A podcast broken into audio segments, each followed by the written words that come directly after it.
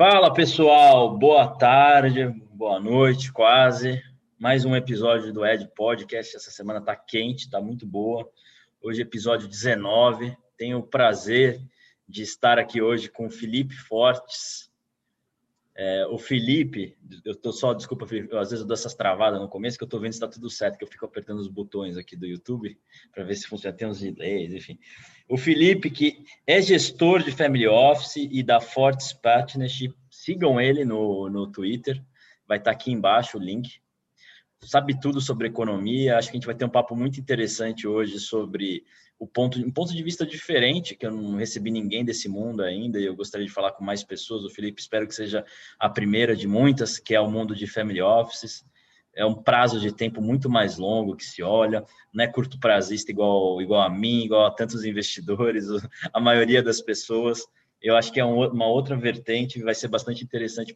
Seja muito bem-vindo, Felipe, muito bem-vindo ao happy hour do digital aí do nosso mercado toda vez eu falo essa merda, não sei se eu devo continuar ou não, mas vamos, vamos seguir. Pode Boa continuar, eu acho que o pessoal gosta. Todo mundo, quem não gosta de happy hour? É, é, convido todo mundo a pegar uma cerveja, tomar um vinho, muita gente já saiu do trabalho, tem gente que deve estar tá, é, fazendo, indo para academia, cada um vai estar num lugar quando assistir. Mas seja bem-vindo, Felipe. Eu já deixo claro que eu tava, a gente estava falando aqui em off antes, né, que eu tô no sétimo dia de Covid, eu adoraria estar acompanhando aqui no Happy Hour com a cervejinha, mas infelizmente eu é, tenho que evitar aí por enquanto. Mas é, graças a Deus você estava me contando que está melhor, já sétimo, bom, sétimo dia já está com a cara boa, é isso que importa, né? É, é, isso que importa. Não, com é. certeza. Agora, você falou, é engraçado, né? Você falou do, do, do prazo. O prazo é, é, o que importa, mas eu, eu comecei dragado para a Bolsa em 2007, assim como muita gente que, que enxergou naquele momento de boom é, né, a grande oportunidade de entrar com ali com os meus 10 mil reais e ganhar uma fortuna comprando IPO ou ações da CSN, etc. E, e, e, a primeira coisa que eu fui fazer foi comprar, foi exatamente uma ação da, da CSN, eu não lembro quanto estava cotado na época, mas eu lembro que foi assim, comprei a ação da CSN, eu ficava com, com um broker no telefone, quanto é que tá? Já estou ganhando um e meio, eu falei, pô, tô rico né? Aí vende. Vende. 30 que eu vou fazer com todo esse dinheiro? Vende. É. Né? É, vende, e aí você segura. faz aquelas contas, né? Pô, se você é um self-made com, com uns 10 mil reais de um, de um negócio aqui e tal. Então, eu acho que é, é, faz parte do processo de todo investidor de longo prazo pensar no curto prazo também. É, e, aí, e aí é óbvio que, que existe uma de certa forma, um bloqueio, talvez, cognitivo, que impeça a gente continuar em um desses dois lados. Seja a pessoa que começa no curto prazo e ela consegue se dar bem no curto prazo e ela não consegue compreender o porquê do longo prazo, né? Uhum. Ou, ou o longo prazo passa a entrar na vida dela como algo complementar, porque aí ela já está aqui, já tem tanto capital que aí ela precisa reservar uma parte, né? Ou, ou não é necessário girar todo aquele capital o tempo todo, né? Dependendo da estratégia, etc ou ela às vezes não dá certo no curto prazo, ou acha estressante demais, etc., e migra para o longo prazo e fica no longo prazo porque. Não, mas ela... essa é a pior situação, porque normalmente ela estava lá no curto prazo, estava tradando, deu pica. Ah, agora eu vou carregar essa posição. E aí você carrega uma posição que você nem deveria, né? Está Exatamente. errado, né? Exatamente. Esse é o pior dos mundos. Mas, Felipe, Esse é até é... para dar um passo atrás aí. Conta então da, da sua trajetória, assim, você estava falando agora que você começou investindo lá atrás, você se formou em economia, em ADM, aí você começou a investir, como é conta o, e, e se Na... der, conta para todo mundo uma coisa que você já me contou, que é a história da sua família, da família Force, que eu achei muito interessante a história, e tem tudo a ver com o papo de hoje, né, a gente está falando aqui claro, de family office. Tem duas, tem, tem primeiro essa parte da, do meu desenvolvimento pessoal, né, o meu desenvolvimento pessoal, ela é um pouco ela começou por interesse no mercado, e aí o interesse foi espontâneo, com base nessa, na pequena história que eu te contei agora, do, do ambiente de mercado, via outras pessoas investindo, etc. E, em parte, eu fui dragado, né? eu fui, de certa forma, puxado por uma responsabilidade. Quando a gente... É, quando a gente eu tinha eu cheguei eu, e não foi uma coisa de, de sempre de sempre ter um capital para investir nada disso né? A nossa família, é, pelo menos essa que eu uso o nome, do Fortes, ela vem de Fortes de Bustamante, que é uma família que tem origem em Minas Gerais, que foi uh, muito premente na época, começando no século XVIII até o início do século XX, né? até o final do século do final do século XIX, na verdade. Então, quem, quem eram esses fortes de Bustamante? Eram fidalgos da corte da, portuguesa, né, que chegaram no Rio de Janeiro, e um deles, que era o, se não me engano, era o Francisco Dionísio Forte Bustamante, foi quem ganhou uma Seis Maria uh, numa região perto de Rio de Janeiro e Minas. Tá me lembrando a aula de história da, da oitava série, velho. Seis é, Maria. E, e, e, essas, essas, esse terreno é, foi um terreno que ele, eles tinham a responsabilidade de explorar aquele terreno, né? Uh, era, era, uma, era uma coisa, a economia era muito ligada mesmo à proximidade com o rei, né? então eles ganharam essa Seis Maria, e ele, ele tinha um cargo político que era chamado de juiz de fora da cidade do Rio de Janeiro. Então, ele foi nomeado o juiz de fora da cidade do Rio de Janeiro, que era alguém que representava os interesses reais numa determinada região, e essa região era é, nessa região chamada, enfim, é, é, divisa de Rio com, com, com Minas, né? E, e aí depois essa, essa região passou a ser conhecida, inclusive, como as terras do Juiz de Fora, terras do Juiz de Fora, terras do Juiz de Fora, e que posteriormente acabou virando a cidade de Juiz de Fora. Né? Grande exportadora de cidadãos né, para os Estados Unidos. Exatamente. E aí, é, é, essa família cresceu muito, ganhou muito poder, viraram muito, uh, viraram produtores de, de café, né? Uh, pegando aquele ciclo do café, e o maior legado dessa época é uma fazenda chamada Fazenda Santa Clara, que não é mais fazenda da família, mas é uma fazenda que já foi utilizada, fica numa cidade chamada Santa Rita de Jacutinga, e que chegou a ter é, um dos maiores produtores na época de café, né? Tinha é, Santa Rita de muito... Jacutinga é a Jacutinga? Eu tenho um amigo meu que é de Jacutinga. Tem, tem duas Jacutingas no sul de Minas? Que eu saiba, pode ser que seja. Eu só conheço essa. É perto é de Montciel?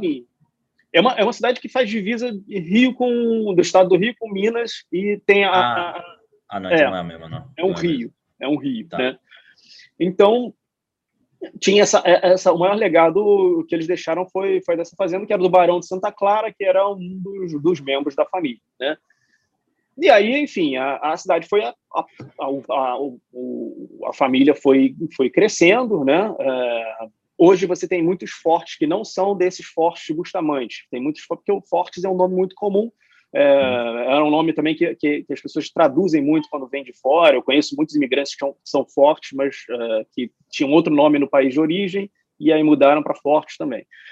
E uh, a partir disso, a cidade foi acompanhando o progresso do. A família foi acompanhando o progresso do país. Então, é, essa mesma família teve meu tataravô, que chamava Adriano Fortes de Bustamante, ele era muito amigo, inclusive, do, do Rui Barbosa. Tem as, as cartas do, do, Adriano Forte Bustamante. Se procurar dossiê Adriano Forte Bustamante, vai aparecer as, as cartas dele estão guardadas na casa de Rui Barbosa, em Botafogo, né? E, e, ele, e eles fundaram, inclusive, um banco, chegou a ser chamado de Banco Agrícola do Brasil, que ficava com sede no Rio de Janeiro no século XIX. Né? Então, assim, é, é, a, a, a família teve ao mesmo tempo a ascensão e queda praticamente junto com o Império. Uhum. Né? E coincidentemente, que é realmente uma questão de coincidência ou não, a família do meu pai, que não tem nada a ver com essa história, tem uma história muito parecida, mas muito mais é, empreendedora. A família do meu pai era, era mais. É, é, é, é, a família do, do, do, Barão de Abadia, né? E a história do Barão de Abadia é que o pai do Barão de Abadia migrou para o Brasil, estava com um casamento marcado e aí ele foi fazer o grande trade da vida dele.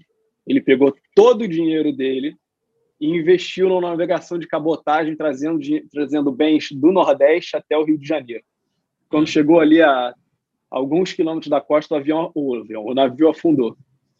E ele perdeu tudo. É, então, perdendo. seguro, né? É, é, é inacreditável. Não tinha, então, né? Perdendo tudo, ele perdeu também a, praticamente a esposa, porque a família não queria mais que a mulher casasse com ele. Né? Uhum. E eles acabaram tendo que casar forçados, etc. E ele continuou empreendendo, continuou fazendo negócios. É, é um homem de, que, de, de, muita credibilidade na história da família. Tem um livro chamado O Ciclo das Gerações que conta essa, a história dessa parte da família. Enquanto que ele era uma pessoa de muito caráter, então ele tinha muita, é, é, muitos bons contatos, as pessoas apostavam nele, confiavam nele, e ele cresceu e enriqueceu de novo Tanto é que o filho dele passou a ser o barão de Abadia, então também conquistou título de nobreza, etc. Eles tinham muita influência na região de Campos de Goitacazes. Essa uhum. família, o meu bisavô, meu tataravô, uh, o Crisanto Leite de Mirandaçá, fundou também uma ferrovia, que era uma ferrovia Campos Carangola, no final do século XIX, né? Então, essa, e essa história é uma história que o que meu pai conta que era proibido falar de política em casa porque eles se sentiam lesados quando essa ferrovia, porque o governo dava um incentivo, né? O governo pagava como se fosse uma, uma um dividendo enquanto ah, o empreendedor estava construindo a ferrovia, um incentivo para ele construir a ferrovia. E ao longo desse processo todo, ah, como é comum já no, no, no Brasil, e a gente estava discutindo isso com a Petrobras né, dois dias atrás, as regras mudam.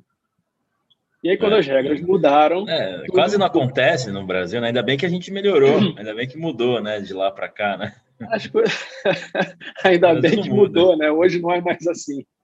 O Brasil então, não muda, só muda as pessoas, né? É, isso, o, que, o que é, por isso que eu falei, também falei no, no Clubhouse, é, foi ontem ou, ou, antes de ontem, uh, o Léo me chamou para falar, né? A, a, a, a Femi tinha falado alguma coisa sobre sobre a questão do, do, do, Paulo Guedes, a importância do Paulo Guedes, se ele não estava trabalhando, estava.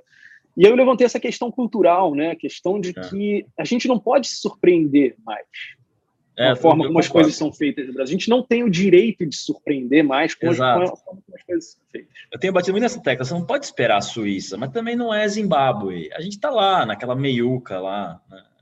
É, a gente tem uma capacidade muito grande de evitar chegar no, no fundo do poço. Exato. Né? É, o, que, o que mostra que nós somos realmente um povo bastante resiliente e, e, e a gente tem todo o potencial para fazer o país avançar. Agora, seria, por outro lado, seria ingenuidade a gente acreditar que as coisas vão avançar em linha reta e, e é, ou que é. as grandes, os momentos de grande euforia realmente vão ser, vão ser enfim, vão ser concretizados, né? As coisas realmente vão acontecer. Então, eu acho que essa, eu, quando eu fui resgatar essa história familiar, foi um pouco por isso. Eu queria entender a minha, uh, o meu gênio. Eu queria entender o, o, o, meu comportamento, o que que eu puxo disso, né? E o que que é, o que, que eu posso aprender com a experiência da família. E, ao mesmo tempo que eu fui estudando um pouco da experiência da família, eu fui aprendendo um pouco da experiência do Brasil. É, isso reforçou é, é bastante as minhas convicções como investidor. Porque não é uma história. É, no final das contas, a gente falou aqui de, de, de, produção de café, a gente falou de mineração, banco, né? a gente falou de ferrovia, mas não é uma história feliz. É uma história de uma decadência enorme em termos uhum. né, do que já foi. Então, quando a gente olha para trás e fala, Felipe, você tem hoje uma ferrovia? você, você tem? tem hoje o seu próprio banco? Né? Você tem hoje? Não, não, não tenho. Então, a, a, a, a, a economia, né, a riqueza é dinâmica. Então, por ser dinâmica, é que a gente tem que uh, prestar muito mais atenção no que a gente está, na forma como a gente investe e na forma como a gente preserva capital. Então, Sim. eu cheguei a ter. Eh, a família foi mudando a característica de investimento, né? Uh, os nossos, os meus, uh, tirando aí o tataravô da, do, do, tataravô que ainda era empreendedor para frente, então bisavô para frente eram todos uh, eram todos ou funcionários públicos militares, né? Ou ou autônomos, né? O da família da minha mãe também, a, da família da minha avó materna Teve o, o, médico Azevedo Lima, que foi um médico que foi um dos fundadores da Liga contra a Tuberculose, para erradicar a tuberculose no Brasil. Tem um hospital até hoje, tem um hospital em Niterói, com, uh, em homenagem a ele, né, que é o Hospital Azevedo Lima.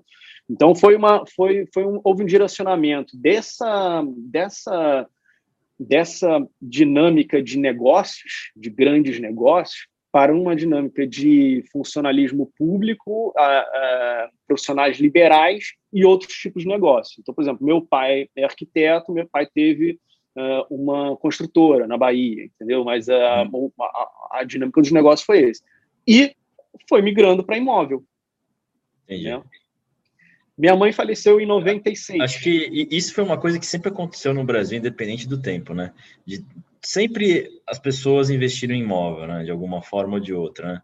A questão é a decadência que acontece aqui e acolá, né? Cada geração, de acordo com o ciclo econômico. Mas eu acho que o investimento sempre foi imóvel, né? Isso só está mudando agora, nas últimas décadas. Está mudando agora. A grande parte dos, dos o, o, que na verdade o que, o que eu fui incumbido de, de administrar foram justamente imóveis. É, o imóvel foi a solução para uma para um para o resultado que o Brasil teve de, de políticas e, catastróficas, principalmente a partir da Primeira República. Da década de 80, né? ah, sei lá, década de 70. Teve o governo militar, né, também, que veio antes, né? Que Exatamente. Devia Exatamente. causar incertezas, né? Causa incertezas e, e, e, e, aí a inflação veio depois, né, com todas aquelas políticas de expansão. Aí veio o plano real, aí eu já me lembro, a partir daí eu já, já, já tinha ideia para lembrar. Aí veio o plano real, por alguns anos ok, aí teve incerteza do Lula, aí veio o desastre da Dilma, e estamos aí, né, desde Estamos lá. aí, cambaleando, né? Cambaleando, parece um bêbado que está quase sendo chutado por alguém é, lá no meio, no meio do, do, das ruas de carnaval. Torcer para não cair, né? Mas aí é, tá meio. Exatamente. Exatamente. Então, assim, é um é país de natureza especulativa. Né? É. é difícil você imaginar fazer um investimento é, de 30 anos, de 20, 30 anos. Então é, é, é, um pouco difícil, que é, que, é onde, que é onde eu entro, e agora, depois disso tudo, eu respondo sua pergunta, né? Que, Não, mas verdade, é eu sou... a, a gente está aqui para isso.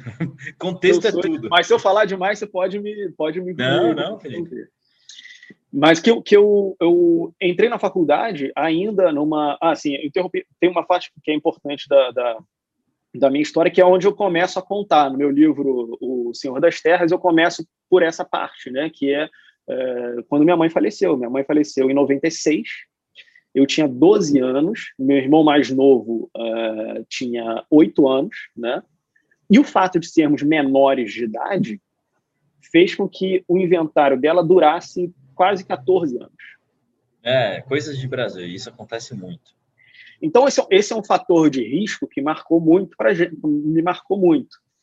E que fez e que aumentou muito o nosso risco, porque como a, a, ela era a forte de Bustamante, né, e, e nessa época a gente é, foi, foi um, um, momento traumático que a gente perdeu muito grande parte da liquidez, não tinha não tinha plano de saúde, era uma coisa assim é, muito pouco realmente estruturada, né? é, a gente passou por um, por um, momento, chegou a passar um momento de quase dificuldade. Meu pai uhum. segurou a barra, né? E a estrutura da família já era completamente diferente. Uh, os imóveis ficaram com a minha avó, né? Que já eram dela, ela, ela tinha passado em usufruto, então eram dela, né? E eu cheguei, a, a gente chegou, por exemplo, até a, a eu estudei, eu fui bolsista da PUC com 70%, né? E... Você tem, tem bens e não tem liquidez, né? E isso é um ponto que eu levanto para muitas pessoas. É possível você ter dificuldade tendo bens. Tendo se bens, você não né? tiver liquidez. Que quem olha fala, ah, ele é rico, ele tem dinheiro, não sei o quê. E não sabe o que acontece, né? não trás. sabe o que acontece. Não sabe o que acontece. Quando eu, eu, eu então eu fiz faculdade de relações internacionais, na verdade, foi muito bom para mim, porque é, eu ainda era bem mais ignorante do que eu sou hoje, né? e a Faculdade de Relações Internacionais abre uma, uma cultura é, interessante, que a gente aprende história, né? lê muito, então amplia os horizontes.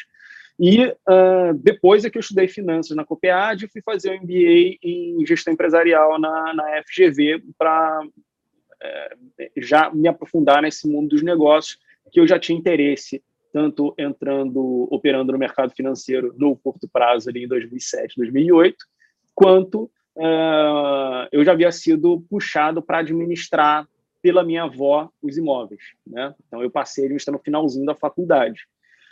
E foi aí que eu comecei a me interessar nisso profissionalmente.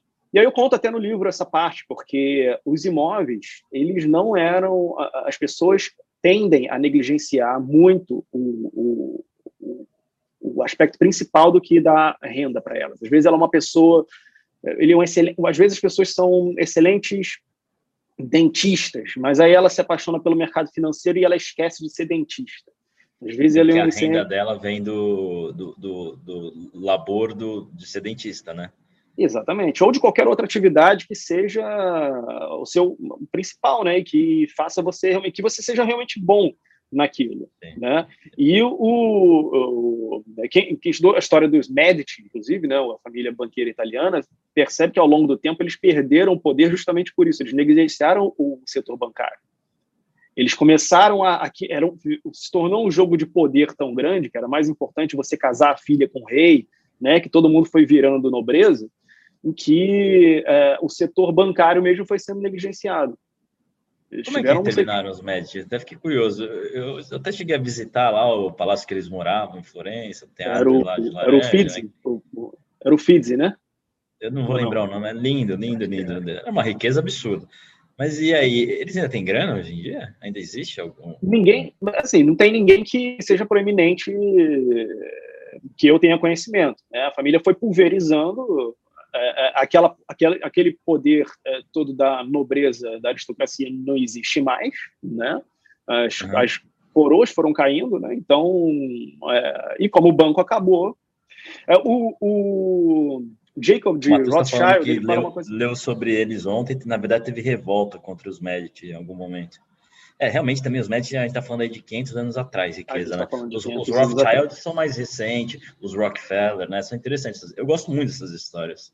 Porque o Jacob de Rothschild, ele fala, ele fala numa, numa entrevista que ele estava com a outra família, se não me engano, era um chifre, e começaram junto com ele, né, no setor bancário. Eles dividiam a mesma casa no gueto em Frankfurt.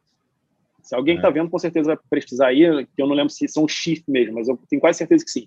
Eles dividiam a mesma casa no gueto em Frankfurt. E é, era uma entrevista em que um herdeiro do chifre estava junto com o Jacob de Rothschild. E, e, e ele fala: Poxa, mas o que, que vocês fizeram? Por que, que vocês continuaram? Porque a nossa família entrou em decadência, a gente teve que fugir do nazismo, né? E aí o Jacob fala: A gente nunca parou. Né? A gente também teve que fugir, a gente também teve perdas, né? mas a gente nunca parou de fazer banking, a gente nunca parou com o nosso negócio. Então, uma hora as coisas voltam ao normal e você. Dizem que os Rothschilds eles têm participação no BlackRock, né? Reza a lenda, aqueles grupos dark de internet falam isso.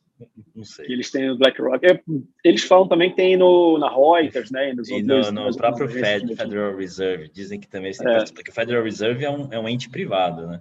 Sim, sim. Isso é uma coisa Mas que tem... poucos sabem. E ninguém sabe quem são os acionistas. Pois é, mas assim, que, tem, que, tem uns acionistas ocultos, né? Tem, então. Aí dizem que é são, são os JP Morgan lá, a turma dele, os Rockefeller, os Rothschild. Isso é o que dizem. Estou só jogando aqui para cima. Não sei, não sei, mas eu gosto dessas é, eu também, eu, eu me, interesso, me interesso. Mas é, é, interessante mesmo. É, é interessante, é. é. é. Mas me fascina essas histórias é, de, de, de como você transfere né, riqueza de uma geração para outra ciclos, né? É, mudanças políticas, revoluções, né? Porra, nos Estados Unidos mesmo tiveram guerra civil, né? O Rockefeller veio depois, mas os Rothschild eles passaram por guerras na Europa, eles que financiaram a guerra civil americana, né? E tem dinheiro até hoje, tem Rothschild com muito dinheiro até hoje, né? Sim, sim, sim. Eles têm, de um país que é 50%, né? Quando você é muito rico de tributação sobre herança. Tudo bem que deve ter umas estruturas externas, né? A gente pode falar disso adiante. É, essa, essa, essa, essa questão das terras é interessante, porque uh, quando os Rothschild tiveram a sua ascensão, né, a gente. Isso é uma coisa que eu gosto muito de colocar na linha do tempo, que era quando a, a, a parte da família do Barão de Santa Clara estava construindo a Fazenda Santa Clara. Né? E, e aí eu fico, e aí eu, eu, eu, eu gosto muito de colocar isso em perspectiva pelo seguinte: enquanto né, a, a aristocracia rural achava que o negócio ainda estava nas terras e no trabalho não livre, né, escravos, etc. O, o pessoal que realmente estava ganhando dinheiro no mundo é o pessoal que estava querendo trabalhar com, com trabalho o livre. O Brasil teve o Barão, Barão de Mauá, né? O Barão de Mauá, exatamente. Então, que era um grande mundo, né? defensor né? de né, do, do, do, trabalho livre e, e etc. Sim, sim. E, e, construía ferrovias, né? Era, era empreendedor. Quebrou no final, né? Mas foi um dos caras mais ricos do mundo, né? Sim, exatamente, exatamente. E quebrou também por, assim, houve uma pequena governo do né? Estado, né? É, mas é sempre, é sempre a mesma história. Não muda. Não, o Dom Pedro resolveu construir uma ferrovia do lado é, da, da é, rodovia. Né? É, ele era o Jack Ma do Brasil na época. Exatamente. Então, é, as coisas ficam complicadas quando você depende né, do, de uma. É, é que quando você fica muito grande, a sua relação com o Estado é, é, é tem que ser forte, né? Porque você, você vira um, quase um concorrente do Estado, né? Quando você é gigantesco, assim, você é muito grande. Imagina um Rockefeller, um Rothschild, um, um, um Barão de lá no Brasil. É. A, de, a defesa que os, que os liberais fazem, inclusive, do, do, do fato de dos Estados Unidos terem se tornado um país cada vez menos é, é, liberal, foi que justamente quando houve aquela ascensão dos robber barons, né, onde eles estavam, eles, eles tinham uma, uma, uma, uma capitalização de mercado muito grande, é, o Estado começou a se meter. Então, quando o Estado começou a se meter, ele falou: peraí, esses caras estão muito grandes, vamos, vamos, vamos ficar grandes também, que é a mentalidade hoje também. Esse pessoal está muito grande, a gente tem que taxar mais, etc. Taxa mais, pega mais. É. E quando você pensa em taxar mais, qual é a sua, a sua, a sua reação natural como alguém que tem capital? Você tem que pensar: existem duas formas de eu me defender. A primeira é eu brigar com o Estado. A segunda é eu me apropriar do Estado. Então você começa. muita gente vai para a política, gente, muita família de dinheiro vai para a política. E eu entendo esse movimento, faz todo sentido. Exatamente. Isso, tá. isso é uma coisa, isso é muito interessante. É... Às vezes eu puxo assim outros pontos, mas é porque são os pontos. Não, mas formaram... a gente está aqui para é. falar de tudo. Formaram a minha cabeça como, como, investidor, que é muito importante, que é essa questão, por exemplo, do, do PNL, né? que é, é, é como uma, uma técnica de PNL é você se chama técnica do posicionamento. Então, é você se colocar PNL, no lugar... pessoal, programação neurolinguística, só para deixar todo mundo na mesma página. E você, você, uma técnica técnica do posicionamento. Então, posicionamento é você enxergar o lado do outro. Como é que o outro está pensando? Enxergar o lugar, o lugar do outro serve para várias... É, tem várias utilidades. Né? Pode ser no momento de negociação, poxa, quais são os interesses dessa pessoa? Pode ser no momento de, de relacionamento, o que eu estou fazendo para essa pessoa é desagradável, como é que eu faço para melhorar, como é que eu faço para ela se sentir mais é, confortável, etc. Né? Uhum. Então, toda vez que a gente fala de política pública nesse sentido, de, de como as políticas públicas afetam o investidor, a gente tem que pensar o que, como é que está no lugar do outro, né? Que que tá, o, que, como é que o, o cara que está do outro lado vai reagir a isso? Se eu estiver propondo uh, taxação de grandes fortunas, como é que o cara da grande fortuna vai reagir? Será que ele vai abrir mão? Nos né? Estados Unidos, eles criaram fundações. Eles criaram Bill, fundações. Bill e Melinda Gates, eles são tão bonzinhos, né? São tão bonzinhos. Pois é, exatamente. Então, assim, existem... É, você busca alternativas, né? Uhum. Uma das formas é buscar alternativas. A outra forma é Sim. é você é, é, tentar comprar o Estado para mudar de ideia. A outra forma é você fugir né? Existem várias formas. E será que alguma delas é produtiva ao Estado, à, sociedade? Eu, eu, compraria um jornal, faria igual o Bezos. Eu gostei da ideia de ter um jornal. É bom a ideia, né? O, quem comprou o jornal também, o Wall Street, foi o. Wall Street não, o New York Times foi o, o mexicano, né? Foi o Slim. É, é, dele, né? O New York, New York Times. É. E assim vai, né? O Buffett desistiu dessa estratégia, né? É, o Buffett é um cara acho que é mais, mais low profile, acho que ele realmente não se importa em manter o dinheiro. Ele mora na mesma casa há 50 anos, dirige carro velho. Acho que ele realmente é. é um cara que não se importa. Sim, eu concordo com isso. Mas são raros, ele... né? São raros casos assim. Ele é meio maluco, né? O Buffett. É, é muito difícil, é um instinto quase que biológico, né, de preservação. É. É, essas pessoas elas Pô, acham cê, que elas vão. Você se mata a sua vida inteira para deixar 50% para o Estado, né? É, porra. Eu... É, Exatamente. Assim, acho que caberia a pessoa decidir, né? Se ela quer deixar para os herdeiros, se ela quer deixar para uma fundação, se quer doar para o Estado, que é o, que é o imposto, né? Aí, porque se passa para o Estado, o Estado vai fazer o quê com esse dinheiro, né? Depende, é, aí depende de quem está pensando, né? Acho que algumas pessoas têm a certeza de que esse dinheiro vai ser todo utilizado para deixar o SUS perfeito, né? E as vacinas chegarem em Uma loucura, o SUS, as ruas todas capeadas, a segurança boa, uma loucura. Exatamente. Então, é, é, é, por isso que, é por isso que o debate público é tão difícil, né? É, fica é complicado nesse sentido. É difícil. E aí, voltando lá para a questão do, da, da, administração, que é o que eu falo no livro, os, os imóveis estavam todos é, com, com aluguel defasado, né? Porque a, que é a questão da negligência, né? Os, a imobiliária ela não tem o mesmo interesse que você em revisar os contratos, em renovar os contratos. Os contratos estavam todos vencidos. Né? Então, num primeiro momento, é, a minha primeira atitude foi realmente fazer um, digamos, um turnaround administrativo ali na, naquele negócio. Mas, num segundo momento, é, com, como já havia um interesse da, da, de parte da família de se mudar para fora do Brasil, a gente acabou liquidando um por um. Né? Ah, e foi transformando tudo em investimento no mercado de capitais lá fora. E aí, isso, uh, isso que a gente está falando que ano, mais ou menos? Felipe? A gente está falando de entre 2008 e e até agora, não acabou ainda, na verdade. Né? Tá, tá bom. Mas tem, então você começou não com tem mais quase camarada nada, lá atrás. É, não tem mais quase nada no Não, a gente pegou, eu falo isso no livro, a gente pegou a maior parte dos desinvestimentos em imóveis, a gente fez praticamente no topo, ali em 2013, 2020, foi um pouco antes. 2010 foi, uma, foi quando teve uma onda de lançamentos imobiliários, pelo menos no Rio de Janeiro. Teve muito lançamento imobiliário aqui, foi um momento que a gente aproveitou para vender o que podia né? E foi um, foi, foi um momento positivo. O Rio, de Janeiro, o Rio de Janeiro viveu um momento único, né? Ai, que Batista bombando, Olimpíada, Copa. A, as UPPs, né? Que pareciam que. É. Não, a, as, né?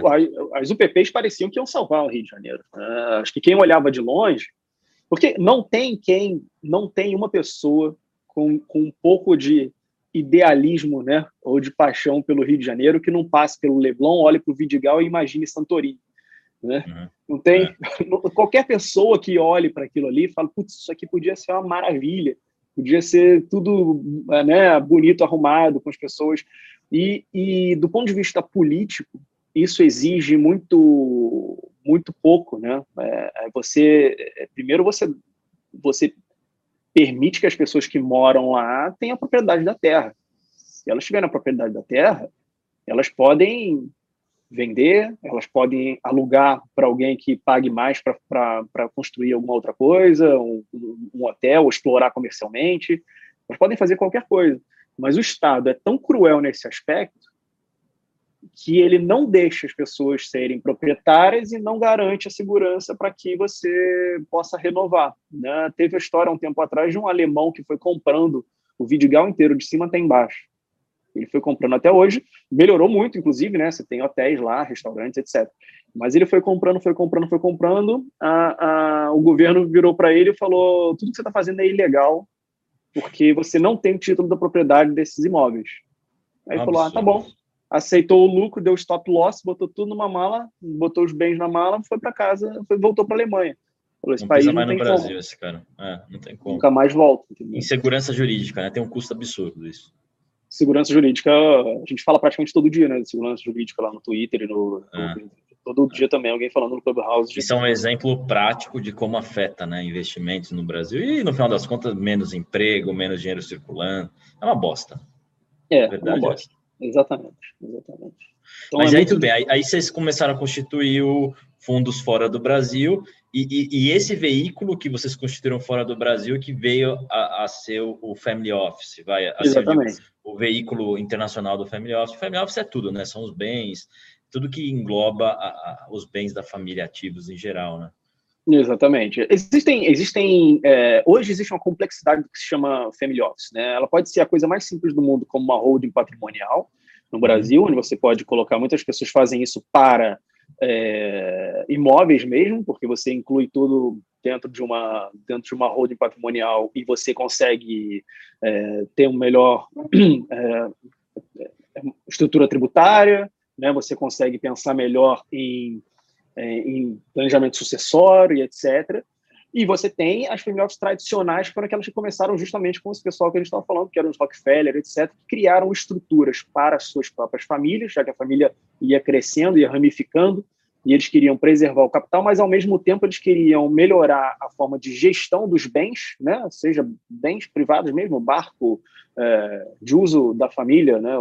Sim, barco, tem, avião, tem otimizações etc. que você pode fazer, né? Se tiver e, é bens mais caro, né? Imóveis que você é, assessoria mora. jurídica, né? Geralmente é. o cara que tem uh, essa estrutura, ele quer ter um contrato de partido, ele quer ter um, um contador dentro da casa, ele quer ter. Então, uh, eles criaram isso como single family office, que são essas family offices dedicadas a uma família, e que depois que eles perceberam que eles tinham essa estrutura, eles pensaram, poxa, então peraí, eu tenho uma estrutura, to essa estrutura toda para minha família que eu não uso o tempo todo, porque eu não processo gente o tempo todo e nem o tempo todo tem gente me processando. Então, esse advogado uh, de partido que eu tenho aqui, eu quero. Uh, posso arrumar outras pessoas, então vou chamar de multifamily office. Então, você começa a prestar assessoria para outros. Uh, você já criou a estrutura, né? Você já sabe como, como desempenhar o serviço. Exatamente. E aí você então, pode oferecer. Né? O modelo que nós pensamos é o modelo unicamente de, de preservação da nossa, do nosso capital pensando em planejamento sucessório. E é por isso que eu conto essa história da minha mãe, etc. Por quê? Porque o planejamento family office não é sobre patrimônio. Desculpa. Imagina. Family office não é sobre Lembrar que ainda estou com Covid, só para todo mundo. É, não, se preocupa não, Felipe. Bom que não é. passa pela, pela câmera. É, é verdade. Se passasse, eu já tive, eu já tive. O, o, não é sobre patrimônio, né, Eduardo? É, é, é só sobre patrimônio. É, é sobre, sobre, família. Pereni, perenidade também, né? Essa palavra é muito existe, forte, né? é muito forte e não é e perenidade, não existe perenidade sem você ter uma estrutura que preserve a sua família. Não adianta, não existe perenidade, é, é, preservação racha, né? patrimonial né? se todo mundo está É. Se, se, lá, tem... se o seu irmão casa com uma louca e, e, mete, e mete o louco dentro da família, não é, dá, né? Tem que estar tá todo mundo alinhado, né? Perfeito. Né? Não dá para deixar um, monte de gente se meter também, né? Então, é, então esse, é, esse é o ponto importante, que muita gente no Brasil, muitas pessoas no Brasil, e, e, e, e não é incomum dizer que muitas pessoas que deveriam ter é, é, esse, esse tipo de estrutura é, não tem. Né? Então, são pessoas com patrimônios aí de 100, 200, 300 milhões, 1 bilhão, e que não tem uma estrutura pensada em uh, perpetuação, pensada em como... Preferem deixar num, num, num, investment bank, deixem alguns, né, nesses privates, e, e, e, não toca de forma holística, né? Fica meio largado, né? É, fica largado e, e, não, não resolve o problema do, do, do, do, caso, por exemplo, um caso específico, é o problema do inventário. Você imagina, é, fulano Joãozinho faleceu, ele tem quatro filhos. Quais são os bens? Três carros, um tal, tal, tal, placa tal, registrado tal. Uh, uma, cinco imóveis, um imóvel tal, tananana, participações em empresas, qual? É, CNPJ tal, CNPJ tal, CNPJ tal, cada um com tanto de percentual. Imóvel, tal, tal, tal, tal, tal, cada um com tanto de percentual. Quando você engloba tudo isso numa, numa um veículo, você tem um CNPJ. Joãozinho faleceu, inventário, bens, 100% das cotas da empresa tal. É, e os ativos estão lá. E os ativos estão lá. Então, é. você, você inclusive garante que uh, os negócios poderão ser conduzidos apesar da pessoa. Né? E, e, e ainda, se, dependendo do tamanho, se está numa jurisdição mais amigável, tem, tem otimizações tributárias que você pode fazer, né?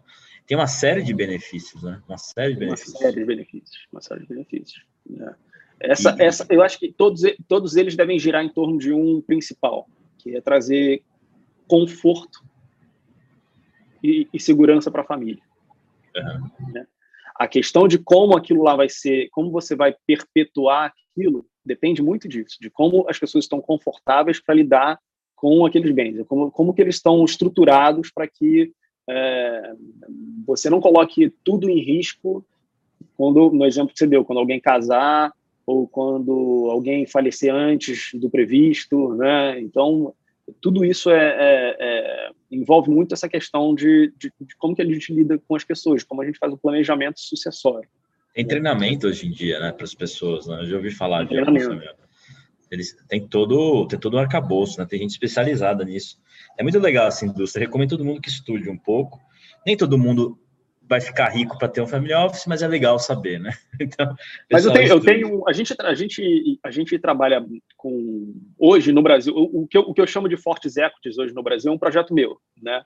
Uhum. E eu fui o único que ficou no Brasil é, com a ideia de investir mesmo, ser um pouco mais arrojado, né? Então, é, investimentos em, hoje, eu, hoje eu coloco um pouquinho em private equity, né? Eu quero entrar cada vez mais em, em venture capital, essas coisas assim, é, em projetos de tecnologia, etc. Então, é, o que eu chamo de, de, de Fortex hoje é um projeto meu, mas é algo entendo, que... Entendo até nessa parte já. Vamos falar de alocação, acho legal essa parte. É, como é que é o processo de investimento, de alocação? Family Office sempre mira, quando uma pessoa está mirando um ano, dois, sei lá, muitas vezes até algumas vezes dez. O Family Office está mirando 50, né? Não está mirando nem 10 anos, né? São 100 anos, né? Como é, que, como é que é esse processo? Pode falar um pouco desse processo? Daí você já até faz a ponte com, com, claro, com esses claro. investimentos que você estava falando. É, e, e, e, e, por isso que no Brasil é um pouco mais difícil, né? Se a gente tem um, um projeto de ficar mais é, líquido no mercado de capitais, o Brasil é um, é um limitador, até pela quantidade de companhias que a gente tem aqui. Mas, é, basicamente, o, o, processo é sempre o mesmo. A gente tem orientação de valor, né? E a gente pensa em termos de bottom-up simples. É, a nossa abordagem para negócio é basicamente puramente quantitativa. Né? Então, quando a gente olha assim, ah, a perpetuidade da empresa, é, tem aquela, tem o, o, o, princípio de Dow, né, de que o mercado desconta tudo, né, o primeiro, a primeira lei de Dow, o mercado desconta tudo. Então, como é que a gente entende aqui? A gente entende que uh, os números do balanço já dizem tudo. Então, é, não significa que eu vou dizer, que eu, que, eu, que eu vá saber dizer se o gestor é corrupto olhando para o balanço. Mas olhando para o balanço, eu vou saber se tem alguma coisa errada. Porque, de alguma, de alguma forma, aquilo ali vai se expressar no balanço.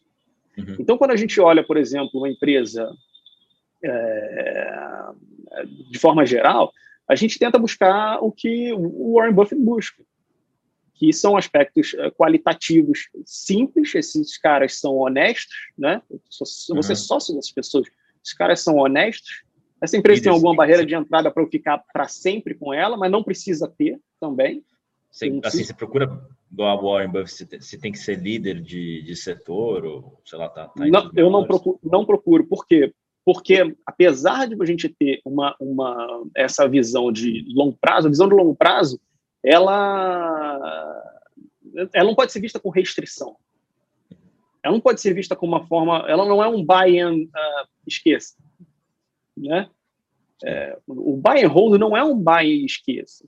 Né? O buy and hold ele é um buy and hold pelo tempo que aquela, aqueles aspectos qualitativos perdurarem.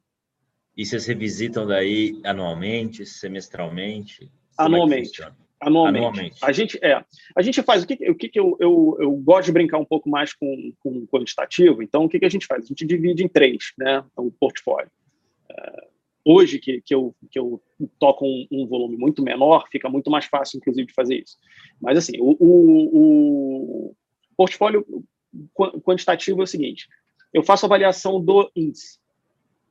Então, eu tenho lá o índice Bovespa com base uh, no valuation dele. Então, a gente tem uh, o lucro do índice Bovespa, né, o, como se o índice Bovespa fosse uma empresa, o IPS do índice Bovespa, considerando ali pela, pela taxa de juros descontada, a gente geralmente taxa de juros de 10 anos, né, um NTNF de 10 anos, enfim.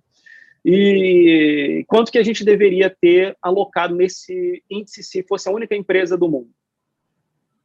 Qual é, qual é, a visão anterior? A visão anterior é o seguinte: existem dois tipos de investimentos. Ou eu empresto meu dinheiro para alguém, ou eu vou investir com alguém né? Vou botar o meu dinheiro ali para risco. Então, só existem esses dois. O que vai me, me, me, definir onde eu vou colocar o meu capital vai ser o custo de oportunidade. Se eu tenho uma empresa, descontando aí prêmio de risco, mas se, se tem uma empresa que me promete, digamos, 20% de retorno ao ano, e eu tenho uma taxa de juros me prometendo 10% de retorno ao ano, eu vou pegar o meu capital, vou botar 66%, digamos, numa, nessa empresa e 33% na taxa de juros, né? livre de risco. Isso é o que vai definir a, a participação do capital, na, no, na, seja na renda variável ou na renda fixa. Depois disso, o que, que eu vou fazer? Eu vou pegar dentro dessa da renda variável e ver dentro da renda variável quais são as empresas que tendem a, a oferecer um retorno, uma TIR, acima do, do tal benchmark.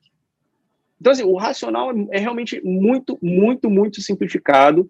É, é, o, é, o, é, o, é o modelo, como diz o Charles Isso com base no que está no, no, nos livros contábeis que vocês têm acesso, certo? Exatamente. O, Tudo o informação Michel até pública. colocou um ponto assim interessante. Felipe, nós tivemos casos no Brasil recentemente de três empresas auditadas pelas Big Four que tiveram seus balanços revistos com muitas manobras, até fraude. É, aí ele até fala, e aí, como fica investidor, insegurança total. Sim. Aí, aí por exemplo, caso aconteça isso, é, vocês já, já desmontam a posição na hora se tiver qualquer cheiro ruim. Não, não espera Sim. o comitê Às anual, vezes até... Assim, ou... Às vezes até antes, né? Quando tem... Geralmente quando tem... Tudo, tudo tem exceção, tá? Primeiro. É, é muito importante frisar isso, que tudo tem exceção. A gente investiu na Smiles. Tá que é do grupo da Gol, da, da família, família. Por que, que alguém vai botar um dinheiro na Smiles com todo, todos os problemas que ela tem? Né? Porque tem exceção. É, o prêmio de risco, às vezes, é tão alto e que você começa a ponderar se a empresa vai. Existe a possibilidade de uma empresa lucrativa, com o crescimento que ela apresenta, né, chegar a um ponto de, de realmente sofrer algum tipo de ou fraude, ou algo que, que, que, coloque em risco total o investimento, né? tem algum risco de catástrofe. Então, isso é algo que deve ser ponderado. Agora, eu já saí de empresas em que ah, o controlador está vendendo um imóvel próprio no exterior né, para sua própria empresa, né, que é filial de uma empresa aqui no Brasil. Sim. Aí eu saio. Né? Aí entendi, eu saio. Entendi. Porque é, já, já é uma coisa de má fé que se a empresa a empresa tem que ter um como é que por que, é importante pensar nisso porque o Warren Buffett teve uma primeira fase que é aquela fase do cigar butt né cigar butt é gimba de cigarro então você está andando na rua olha para o chão, tem aquela bituca de cigarro que está bem no finalzinho, já meio babada, né? não dá para fazer nada, mas você pega, se acender, ainda tem uma última tragada. O que, que o que, que, é isso? Era a visão que ele tinha, porque foi a forma como ele aprendeu com Ben Graham, que ele estudou com Ben Graham e trabalhou com ele. Né? Ben Graham é o autor de Investidor Inteligente, Security Analysis, é, que, em que é, que era fundamentado para o value investing dele era fundamentado basicamente em asset value, que é o seguinte: a empresa vale menos do que ela tem ativos. Então ele comprava empresas que valiam menos do que o seu valor contábil, ali, o valor de liquidação. Ah, essa empresa tem maquinário no valor de 100 milhões de dólares, mas ela está valendo 50 milhões de dólares. Então eu posso comprar um dólar por 50 centavos, né? 100 milhões de dólares por 50 milhões de dólares, esperar esse cara liquidar ou forçá-lo a liquidar ou né, incentivá-lo a liquidar essa empresa. Quando ele liquidar, eu vou receber esses 50 a mais. Então, essa, essa, essa é a primeira, é a primeira fase do Warren Buffett. Né? E aí o, o Charlie Munger é acreditado pelo fato dele ter mudado para começar a investir em empresas de qualidade, etc., aquela história que a gente já sabe. Mas, uh, apesar da gente não ter muitas oportunidades de cigar no Brasil e não ser um negócio escalável, né, a gente tem negócios com problemas de governança muito grandes, mas que ao mesmo tempo, como negócio, são excelentes. Sim. Então, isso, isso apresenta, ao mesmo J... tempo. Não, não vou ficar dando nomes, não, vai. Tem uma que começa com J. É porque tem algumas, né?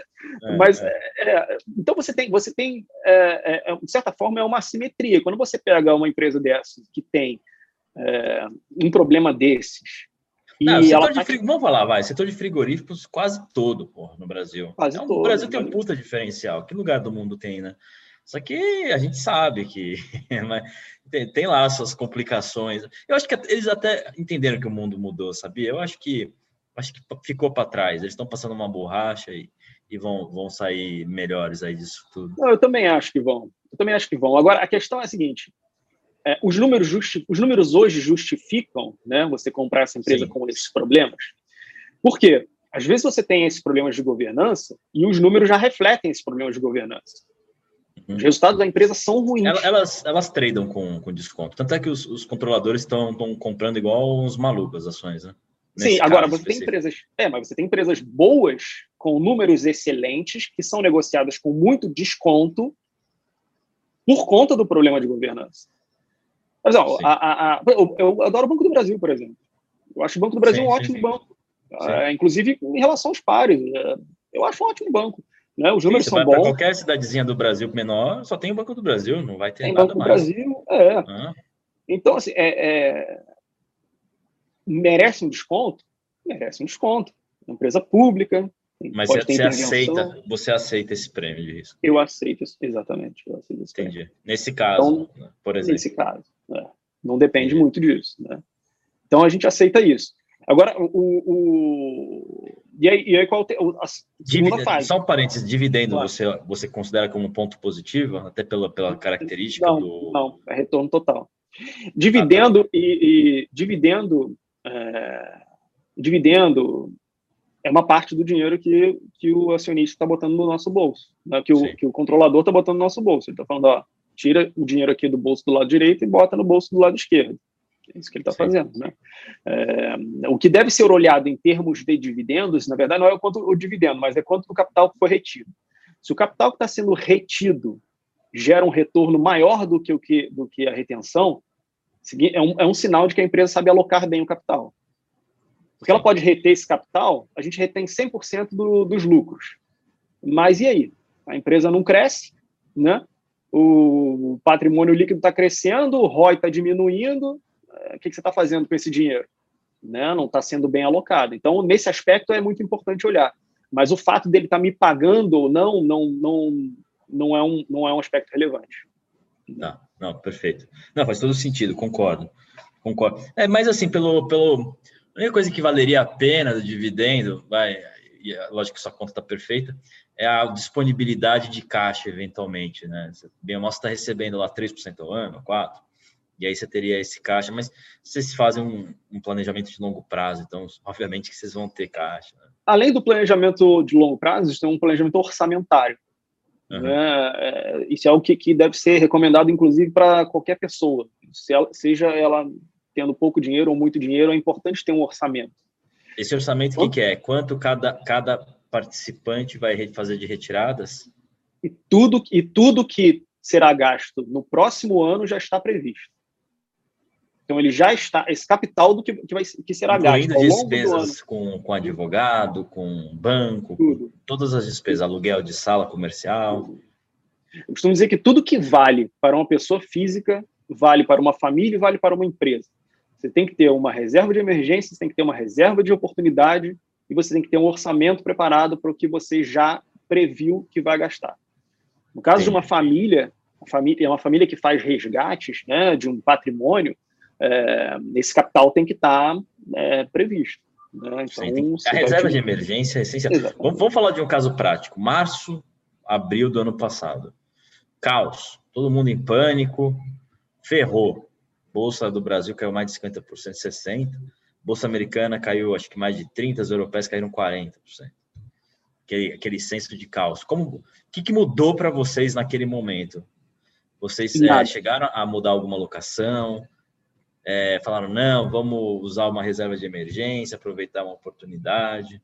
Tudo foi feito com muita calma, esperou chegar maio para usar a reserva de emergência. Como é que foi o processo? Tá.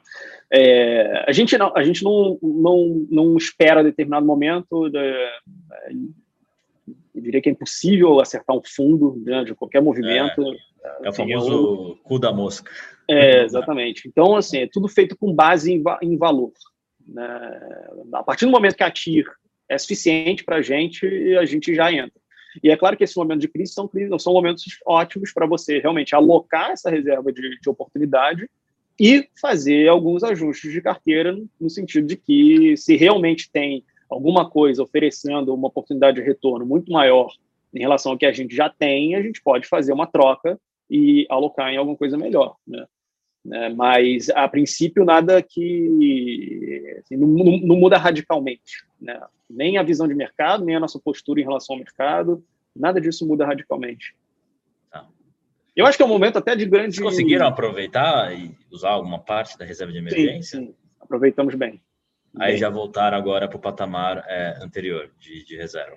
Hoje a gente acha que não, não, a gente não volta para o patamar de reserva, tá? porque a gente tem uma a gente tem uma postura de acumulação. Então é, a gente não faz é, esses movimentos muito bruscos. A gente faz a alocação no momento que tem que fazer a alocação e aí a gente vai guardando o capital de acordo com, com é que vocês têm ativos geradores de caixa também. Exatamente exatamente. A gente vai incorporando vai, mais capital. você vai re, tá entendi. Você vai refazendo caixa com é claro que a velocidade não é tão grande né? Então se, se tiver um momento de muita crise a gente pode liquidar alguma coisa mas nunca ao ponto de vender tudo. Isso não é uma coisa que costuma ser isso não é, não é uma realidade para gente né? Vender tudo de uma vez isso não existe é, Agora, é você estava falando, isso aí, assim, tudo bem, é uma estrutura maior, tem dinheiro envolvido, mas uma pessoa consegue adotar, né, na, na carteira dela no Brasil. É, a lógica é a mesma, né? A, a, a, lógica a, lógica, dá para. A lógica é a mesma. O que a gente vê que as outras pessoas fazem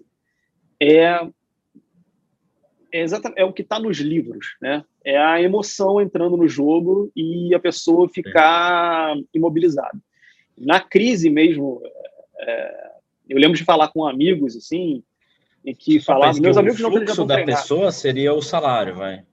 A entrada é, o fluxo caixa, da pessoa é o salário, mas ela também tem que ter a reserva de oportunidade e a reserva de emergência, sim, são sim, duas reservas distintas, né? Então, ah, são, são reserva... depois puder falar disso, desculpa, eu te cortei. Claro. São, são, du... são duas reservas distintas. A reserva de, de emergência é aquela que se refere ao seu estilo de vida. Então, é, uma pessoa que tem filhos, que não tem seguros, né, de vários tipos diferentes, a pessoa que vive, que trabalha com carro e não tem seguro do carro, é, só para dar um exemplo absurdo, né, é, essa pessoa precisa de um dinheiro de reserva, provavelmente do tamanho, no mínimo, no mínimo, do tamanho do valor do carro. Porque se ela trabalha com carro e ela bate com o carro e ela não tem seguro do carro, ela fica sem trabalhar. Sim. Então, perfeito, né, entendi. É só para dar um exemplo bem, bem claro. Né? Então, a, a, reserva de emergência é aquela que se refere a seu risco de vida. Né? Como que eu vou satisfazer a minha, as minhas despesas mensais se eu, a minha renda cessar por qualquer razão. Entendi. Quantos a meses reserva de você acha que é ideal? Daí... Exatamente. Não, mas quantos meses você acha que é ideal? Sei lá, considerando que tem Também... filho na escola, plano de saúde seis meses, um ano? É. Também depende do nível de risco da pessoa do nível, e, da, do nível de despesas. Assim, é, o, o, mercado costuma repetir um, valores que sempre que, eu, sempre que eu vejo alguém falando, seja planejador financeiro, é, consultor, agente autônomo, etc., que fala, você pergunta assim, mas por que esse número? É, né? é foda, né? É verdade, verdade. Né? É, é. Porque... Não, 8,5 meses. Exato. Né? Por quê? É. Agora, por que, que eram 10 até pouco tempo atrás? Eram 10 é. porque existia uma estatística que na cidade de São Paulo, um cidadão médio demorava cerca de 10 meses para se recolocar quando ele perdia o emprego. Então, é. você dizia para ele, olha, fica com, você tem que ter 10 meses de reserva, porque se você ficar desempregado 10 meses, né, aí você tem aí o seu, a sua, o seguro-desemprego, que é a sua margem de segurança né? Uhum. Mas você vai ficar 10 meses sem ganhar dinheiro, você vai ter que viver, né? Então, agora, isso é calculável com base no risco da pessoa. O cara que é funcionário público, né? E tem ainda tem tem essa renda supostamente estável. Apesar de eu ter visto pessoas na crise aqui no Rio de Janeiro, funcionários públicos ficaram sem receber, né? há uns três anos atrás. Né? Então, é... E, e, cada vez mais, né? Vai se ver por aí, né? Porque cada vez mais. Quebraram. Né? Então, cada vez menos uma funcionário segurança. público vendo isso, aumente a sua margem de, de segurança. Né? E não confie, não confie no Estado para sua aposentadoria, para sua, para sua estabilidade, etc. Né? Então, é, depende muito da pessoa. Você pode ter três meses de, de, de, de reserva de, de emergência, vai depender muito do seu perfil.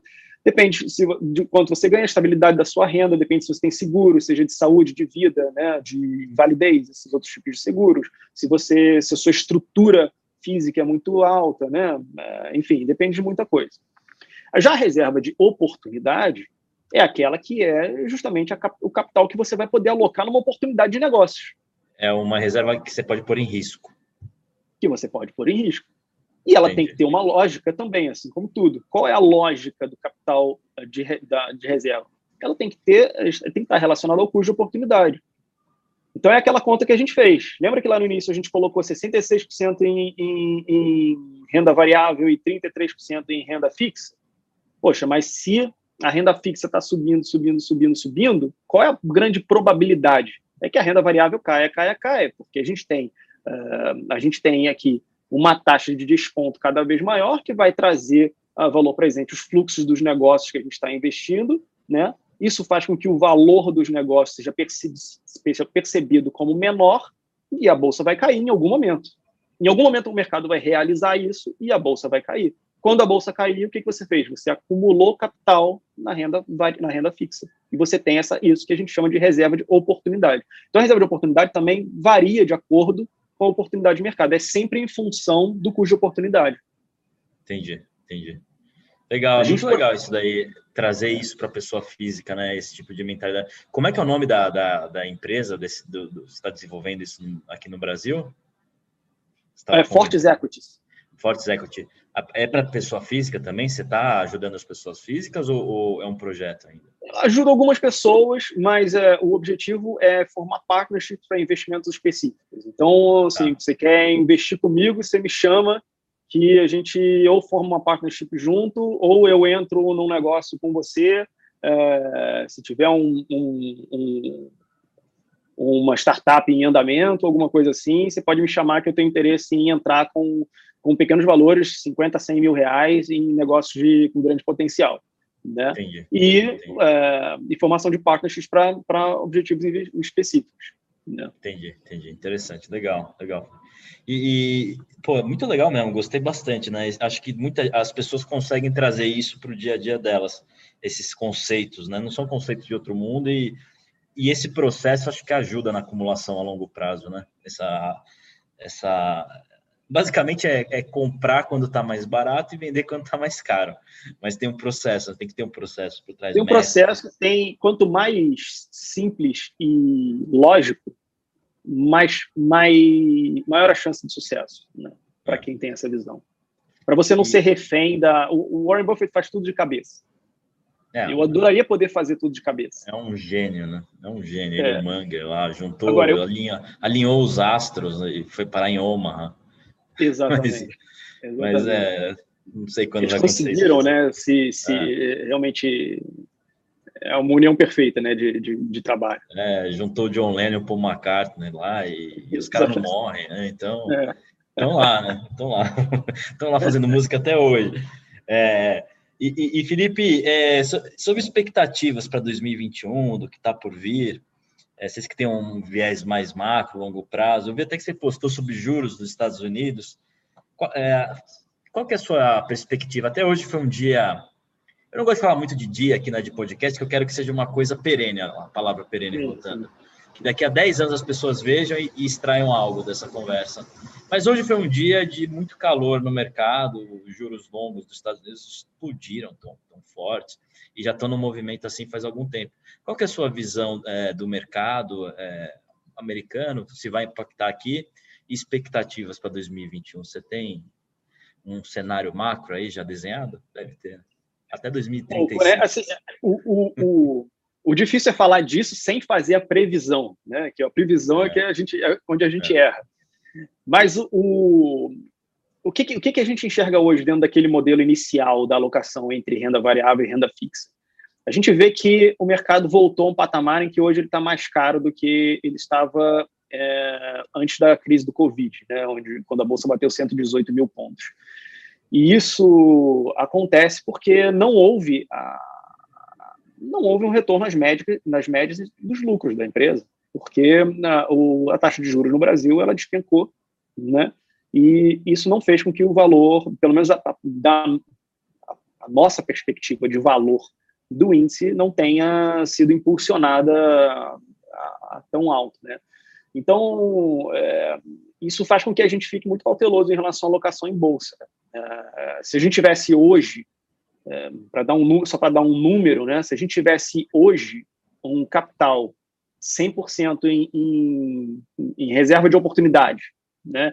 E eu tivesse que entrar na bolsa, eu entraria hoje com, com 20%. Entendi. Né? Ao contrário do Quando você fala bolsa, você está falando bolsa global, né? Você não fala só Brasil. Eu estou falando de, de é, eu tô falando de Brasil, principalmente, que é onde eu. Ah, a, a, agora é mais Brasil, tá? Exatamente, principalmente mais Brasil. Mas, é, é, ao contrário do, do, fundo da crise, em que a gente, nesse mesmo modelo aqui, ele mandava botar praticamente 100% na bolsa. Né? Sim. Então, era, era, um momento claro de, de, de, de oportunidade, né? de oportunidade que não existe mais. Então, o que, que muita gente espera? Muita gente espera que os, ah, os lucros vão voltar com força, as empresas vão bombar, né? vai voltar, vai subir tudo 40%, 50% e tal, que é uma possibilidade. Agora, a outra possibilidade é que a inflação corra mais rápido e a gente tenha que fazer um ajuste na taxa de juros, e aí é o ponto dos juros lá fora, né? que aqui dentro também, né? com, com a curva empinando cada vez mais, né? e a gente fica estagnado. Então, assim, a, a, a... Quando, quando eu falo especificamente de, disso como um modelo, significa que eu posso errar. Eu posso errar porque a bolsa pode subir, mesmo que eu fique, mesmo que ele me apresente aqui que esteja caro, tá? Mas significa que eu não estou disposto a alocar grande parte do meu capital nisso nesse momento. Então existe uma possibilidade muito grande da bolsa ficar patinando o ano inteiro ou até mesmo e patinar, pode patinar num range alto, né, voltar para 103 mil pontos e aí subir de novo para 118, mas existe uma grande possibilidade disso. Agora, o, mesmo que os, os lucros corporativos não subam, é, e que, né, mesmo que os lucros corporativos não subam, existe a possibilidade da inflação impulsionar a bolsa. Né? Então, aí a gente não está falando de ganho real, né? A gente está falando de um ganho nominal e que o investidor deve estar atento também para não perder o bonde no sentido de ter um capital uh, desprotegido em, renda, em, em, em, reserva de oportunidade que uhum. perca para a inflação. Então, tem que avaliar muito bem aí onde colocar também a reserva de oportunidade.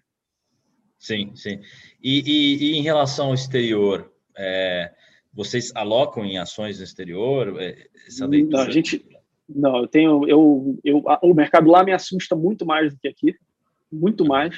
Quando eu falo exterior, eu falo global. Estou falando sim, sim, Europa, sim. Estados Unidos, é. Ásia. O mercado, o mercado lá assusta muito mais. As, as alocações que a gente tem feito de curto prazo, aliás, de curto prazo não, nos últimos meses, uh, lá fora foram em prata e, e urânio. Então, ah, então vocês estão defensivos, então. É, a gente está, a gente tá, a gente comprou tá na, a tese. Tá na tese do Marcelo Lopes? É, eu comprei a tese do Marcelo, aqui eu tenho um pouco do lá no fundo dele, é o único fundo que eu tenho, é o único fundo, é, é o único fundo que eu tenho é, é o do Marcelo, porque é o que eu não saberia fazer daqui.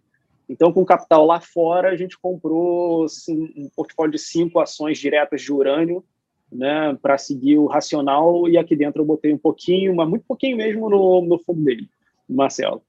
É, mas porque eu comprei a tese, né? Não é o que eu me considere capaz de, de, de, falar muito. Já a prata, não. A prata é uma tese de, de inflacionária mesmo. Existe uma relação da prata com o ouro que a gente acha que deve fechar, um gap.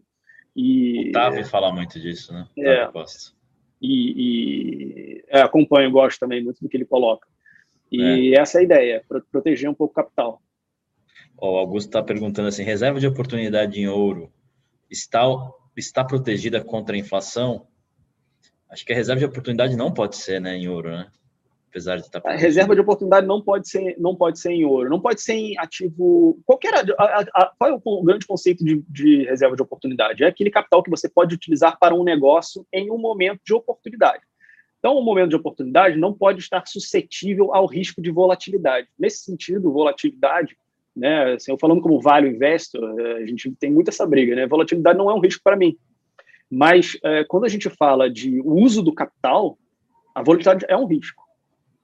É. Então, se você, tá, se você precisa do capital em algum momento, ele não pode ser. Não tem pode que ser, ser. Reserva de oportunidade tem que ser no CDB de liquidez diária de um grande banco. Né? Exatamente. Hein, pessoal? E com limite de, de 200 mil por instituição. Exatamente. Exatamente. Tem que ser assim. Aí você negocia com o seu gerente a melhor taxa que você conseguir. Não é para ganhar dinheiro, é para você ter o dinheiro caso você precise. É, um, é uma certeza é um que o dinheiro vai estar tá lá, né? É. Exatamente. É um seguro, não, não negligencie um seguro. O seguro é algo importante. O seguro é, é, aquilo que faz com que você tenha capital no momento que você, por alguma razão, não tem ou precisa. Os melhores negócios são nesses momentos, né? São nesses momentos. É, os grandes negócios do Buffett foram feitos nesse momento. Ele tinha o capital, né?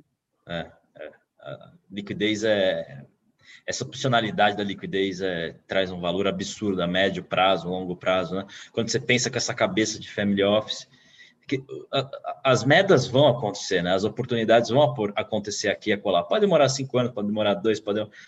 Minha, minha impressão é que está vivendo num mundo que vão acontecer com mais recorrência. Momentos Eu tenho a mesma impressão, é perfeito.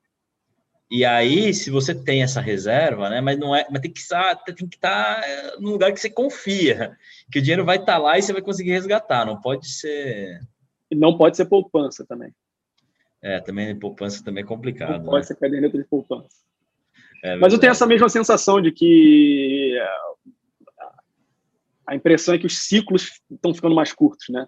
Estão ficando mais Apesar de ter ficado 10 anos no ciclo anterior, né, de 2008 uhum. até, mas a impressão que tem, nesse momento, não sei se é porque há um clima de tensão por causa da, da pandemia, pode ser uma, uma, uma percepção mesmo, mas é, realmente parece que, que Eu estava até discutindo isso hoje com a Femi Sapien, eu tenho, eu tenho a tese, eu leio e concordo com a tese de muita gente, de que essa supressão monetária, essa, essa supressão de volatilidade via oferta monetária, que os bancos centrais vêm fazendo lá desde 2008, 2009, né, desde a grande crise, faz com que a gente tenha a falsa impressão que está tudo bem, né? Então a gente vem assim numa linha mais tranquila.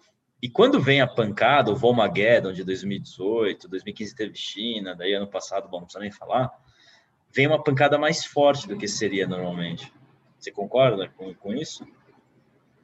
Eu concordo que existem muitos aspectos de risco que estão sendo ou ou negligenciados ou tolerados, o que é pior. Então, é, essa coisa dos preços dos ativos é, de tecnologia é o que parece estar sendo negligenciado por uma parte da população, né, dos investidores novos, etc. E essa parte do, da, das taxas de juros é o que está sendo negligenciado. Sim. Ele tá, que está claramente sendo negligenciado. É uma, é, uma, é uma aberração você ter um, é, um presidente do Federal Reserve no, no, numa entrevista dizer que, que é fácil, que é só apertar um botão e que eles podem imprimir dinheiro pelo tempo que eles quiserem. É, né, é uma coisa é, totalmente fora da realidade. Agora, quando que isso vai acabar e como isso vai acabar é que é a parte complicada. Né? tricky, é a, é, é a, grande questão, a questão de, de, que vale muito dinheiro. Felipe, eu quero agradecer, foi um grande papo. Espero que ajude as pessoas a pensarem mais como um family office, trazer a mentalidade de family office para a classe média brasileira. Imagina só que projeto legal para o futuro, hein? Eu, é, eu, acho que é isso, esse aqui é o grande projeto que a popularização né, desse, desse modelo de pessoas podendo cada vez mais contar com uma estrutura uh, mais pensada, na, mais perene, né? Mais Isso, perene, é, é, é feita é. para perdurar no tempo. É, e, e, eu acho que assim as coisas estão barateando, né? Investir no, no exterior era impossível para a classe média, hoje já não é mais caro. Então, assim, é, investir em, na, nos mercados era mais caro, hoje está super barato. Então, eu acho que a tendência é, é, baratear e quem sabe a gente chega num ponto que uma pessoa que tem um patrimônio de 400, 500 mil reais já consiga montar uma estrutura Sim, e pensar para longo prazo, né? É uma pessoa que tenha 300 Sim. mil, dinheiro da, da Previdência, e, e, por aí vai. Então, quem sabe a gente chega lá, né? E, e consegue ter modelos menores e que funcionem. Eu, eu acho que a gente não está muito longe, não. Eu, eu sou um otimista, eu sou um otimista. Tomara, eu também sou. E se eu puder, sempre que eu puder ajudar nesse processo, com certeza eu vou, vou, vou ajudar. Mas, Felipe, muito obrigado. Foi um papo muito bom. Acho que você trouxe bastante conceitos aqui novos. É, de todas as conversas que eu tive, nunca tive nessa, nessa linha. E, e, e, é, e, é, e é um setor, pessoal, que é difícil falar com as pessoas. É um setor que o pessoal não gosta de falar muito, não. O pessoal fica meio escondido. Então, aproveitem aí esse episódio. Quem quiser seguir o Felipe, o, link do, do Twitter dele vai estar aqui embaixo. Sigam ele no Clubhouse também. O Felipe é um cara ativo. Tem o um livro dele que você comentou, eu ia falar, mas acabei não comentando, que é O Senhor das Terras. né, Felipe? Tá no, na sua bio do. Tá na Amazon, é. Tá na Amazon. E é isso, pessoal. Felipe, mais uma vez, obrigado. Pessoal, melhoras, né? Melhoras para você. Obrigado. Recupere prontamente aí da Covid. A cara tá boa, acho que mais dois, três dias já tá, já tá pronto para voar. Já dá para pegar uma praia aí tranquilo. Pô, tomara, tomara. Pessoal, valeu. Muito obrigado. Adorei valeu, a conversa. Felipe. Até a próxima. Um abração. Valeu, valeu. Mais um episódio, pessoal. Semana que vem tem mais. Tchau, tchau.